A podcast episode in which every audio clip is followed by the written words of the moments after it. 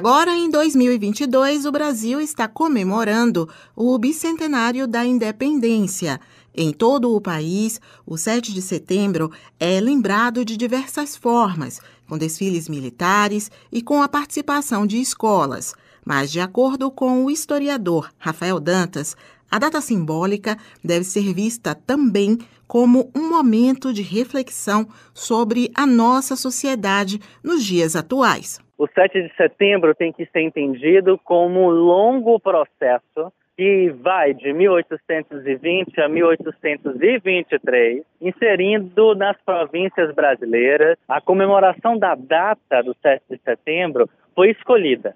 Foi uma comemoração efetuada no decorrer do século XIX para marcar, para destacar a participação de Pedro I e dos outros participantes nesse processo, para lembrar a independência do contexto brasileiro de Portugal. E o exercício de reflexão que a gente tem que ter é: vivemos em um país independente por completo, quais as mazelas, quais os pontos que ainda temos que solucionar no que toca à realidade de nossa sociedade. Em Salvador, a tradição do 7 de setembro é mantida, mas quem é baiano sabe que por aqui temos no dia 2 de julho a nossa data de grande orgulho. O povo vai para as ruas comemorar a independência do Brasil na Bahia. Foi aqui que homens, mulheres, negros indígenas lutaram, de fato, contra as tropas portuguesas pela nossa liberdade. O que muita gente não entende é porque a data não tem um reconhecimento nacional. Para o historiador Rafael Dantas, não se pode falar deste capítulo da trajetória do Brasil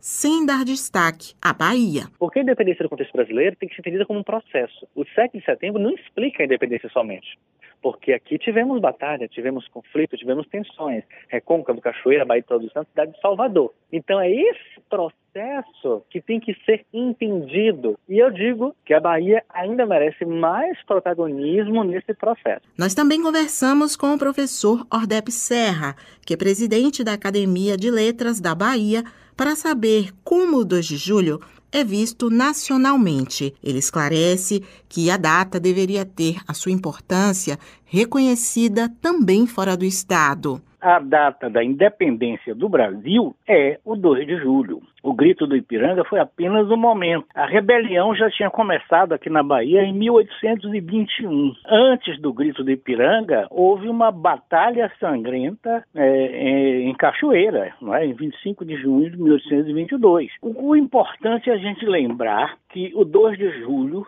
foi feito com luta. Foi o triunfo de uma guerra, de uma batalha. Não é?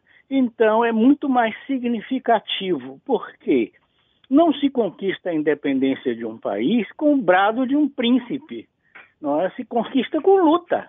E houve luta e luta sangrenta, é? aqui na Bahia, com o triunfo do povo. Isso não é reconhecido não é?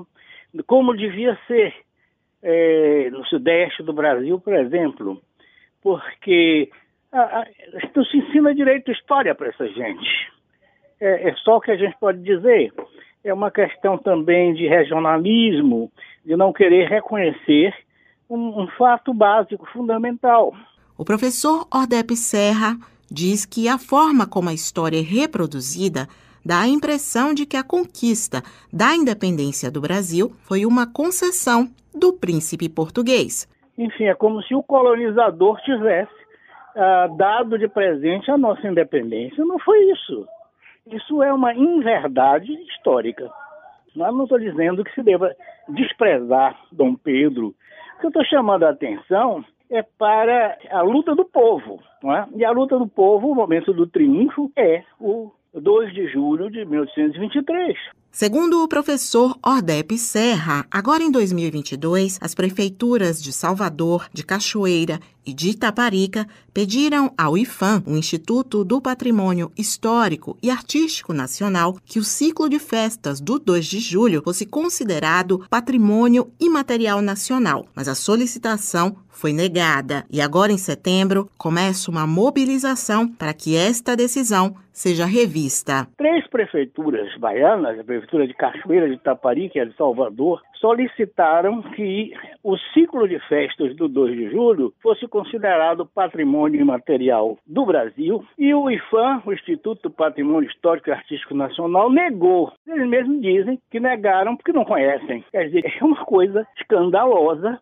É? Essa decisão tem que ser revertida, porque é um insulto, um insulto à inteligência dos brasileiros, um insulto à história do país. No dia 30 de, de setembro, nós vamos nos reunir no Palacete Góes Calmon para deflagrar a campanha contra essa decisão do IFAM. A expectativa de historiadores baianos é que o 2 de julho seja reconhecido nacionalmente e que todos os brasileiros tenham a chance de saber mais sobre os nossos heróis e heroínas da independência. Descobrir que o caminho da liberdade teve sim a participação decisiva da brava gente da Bahia. Suzana Lima para a Educadora FM.